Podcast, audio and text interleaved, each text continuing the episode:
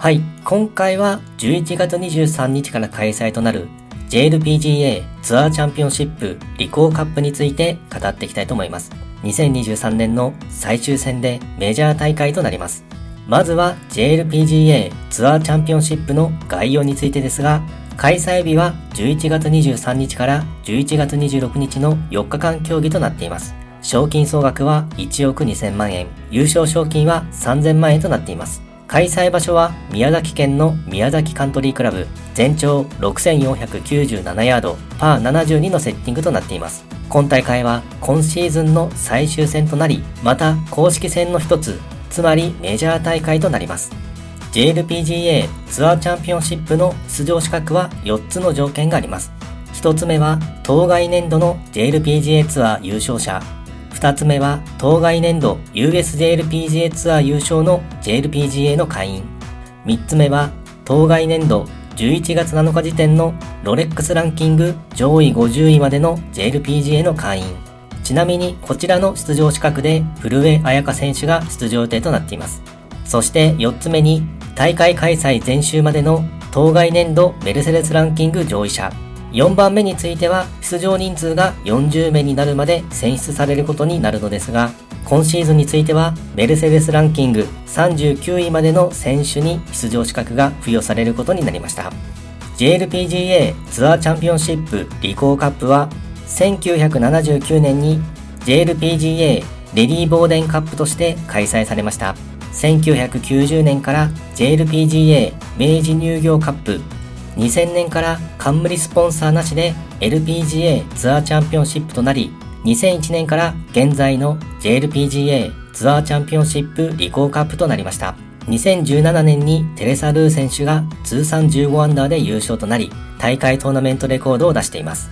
開催場所となる宮崎カントリークラブは宮崎県にあるゴルフ場です。1961年に開場しているゴルフ場で、海辺の天然の松林の中にセパレートされ、自然のアンジュレーションを巧みに利用した戦略性に富んだ魅力のあるシーサイドのコースとなっています。グリーンは高麗芝、南国情緒たっぷりで各ホールごとに植物の名前が付けられているのが特徴です。各選手がどのようなコースマネジメントでプレーするのか注目ですね。ディフェンディングチャンピオンは山下美夢選手となります。通算15アンダーでの優勝でした。3日目にトップに立ち、最終日はプレーオフに突入。1ホール目でバーディーを奪い、メジャー制覇となりました。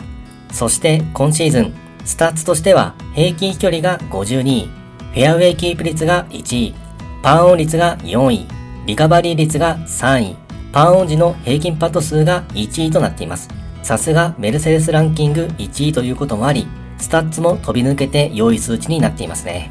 前の週の大王製紙エリエールレディースでは9位という成績でした。初日は出遅れた感じですが、徐々に順位を上げていき、最終的にはトップ10圏内に入ってくるあたり、さすがという感じですね。メルセデスランキング1位をキープして、年間女王に大手をかける感じになっています。ただ、2位との差は57.13ポイント。2年連続の年間女王を手にすることができるかどうか注目ですね。続いて、個人的に気になる注目選手について語っていきたいと思います。今回は最終戦の締めくくりということで、メルセデスランキング上位の選手をピックアップしていきたいと思います。まずは、申ジエ選手。スタッツとしては、平均飛距離が48位、フェアウェイキープ率が6位、パンオン率が13位、リカバリー率が5位、パンオン時の平均パット数が5位となっています。山下美夢有選手と似たような感じで数値が優れていますね。前の週の大王製紙エリエル・レディースでは36位という成績でした。ギリギリカットライン上で予選を通過し、わずかながらポイント獲得という結果となりました。1位との差は57.13ポイントとなっているので、山下美夢選手より良い成績を出せれば逆転での年間女王を手にする可能性があります。これまで韓国とアメリカと賞金女王に輝いているシンジエ選手。3カ国目の女王を手にするかどうか注目ですね。そして岩井明恵選手。スターツとしては平均飛距離が5位、フェアウェイキープ率が64位、パンオン率が2位、リカバリー率が39位、パンオン時の平均パット数が4位となっています。ドライバーショット、そしてアイアンショットが魅力の選手ですね。そしてパットも必ずオーバーさせてくる攻めのゴルフで爆発力のある選手です。前の週の大王製紙エリエルレディースでは3位という成績でした。最終日にスコアを伸ばして3位まで順位を上げてきましたね。メルセデスランキングの1位との差は100.39ポイント。最低でもトップ5以上の成績が必要となりますが、初の年間女王を獲得するチャンスは十分にあります。年間女王争いについては、最後まで考えないようにすると思うけど、すごく楽しみです。とコメントをしています。最終戦のプレーが楽しみですね。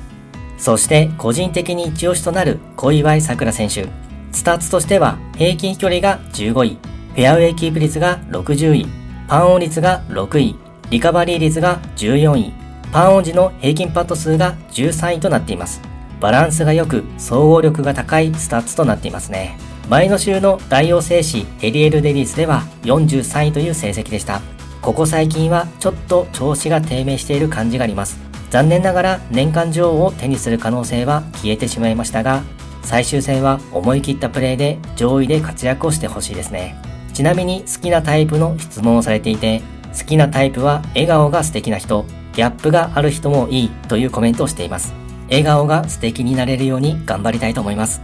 そして桜井心那選手、スタッツとしては平均距離が4位、フェアウェイキープ率が71位、パンオン率が23位、リカバリー率が13位、パンオン時の平均パット数が16位となっています。小祝さくら選手同様にバランスが良く、総合力が高いスタッツとなっていますね。特にドライバーの飛距離が魅力の選手です。前の週の大王製紙エリエルレディースでは3位という成績でした。今季、資生堂レディースで初優勝し、そこから一気に4勝を挙げており、勢いのある選手となっています。昨年はステップアップツアーで5勝、今年初めには台湾ツアーでも1勝を挙げています。年齢はまだ10代で、史上3人目の10代で4勝という快挙も達成しています。最終戦で優勝すれば、史上2人目となる10代で5勝となるのですが、果たしてどういう結果になるか楽しみですね。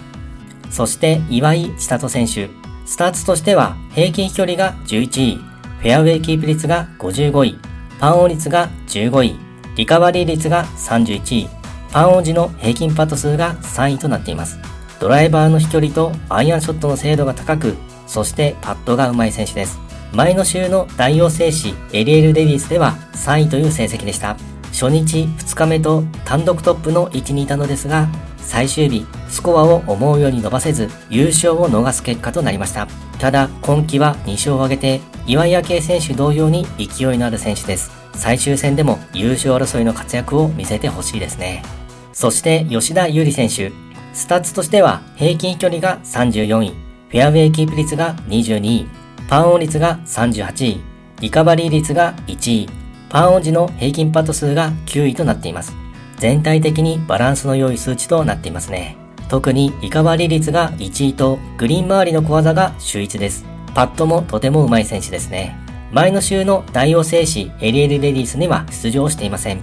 今季はサロンパスカップのメジャータイトルを獲得し、また最終戦の後は米女子ツアーの最終予選会である Q シリーズに参戦していきます。ここ最近のゴルフは好調となっているので、今大会で良い成績を出して弾みをつけて米女子ツアーに挑戦していきたいですね。そして菅沼菜々選手、スタッツとしては平均飛距離が20位、フェアウェイキープ率が50位、パンオン率が25位、リカバリー率が6位、パンオン時の平均パット数が8位となっています。飛距離もそれなりに出せ、グリーン周りや小技のパットが上手い選手ですね。前の週の大王製紙エリエル・レディースでは7位という成績でした。2日目に大きく順位後退したものの、最終日には復活してきてトップ10圏内に入ってきました。いつ優勝してもおかしくない選手と言われており、なかなか優勝に届かずというのが長く続いていましたが、今季ついに初優勝をつかみ、そしてその勢いのまま2勝目も挙げています。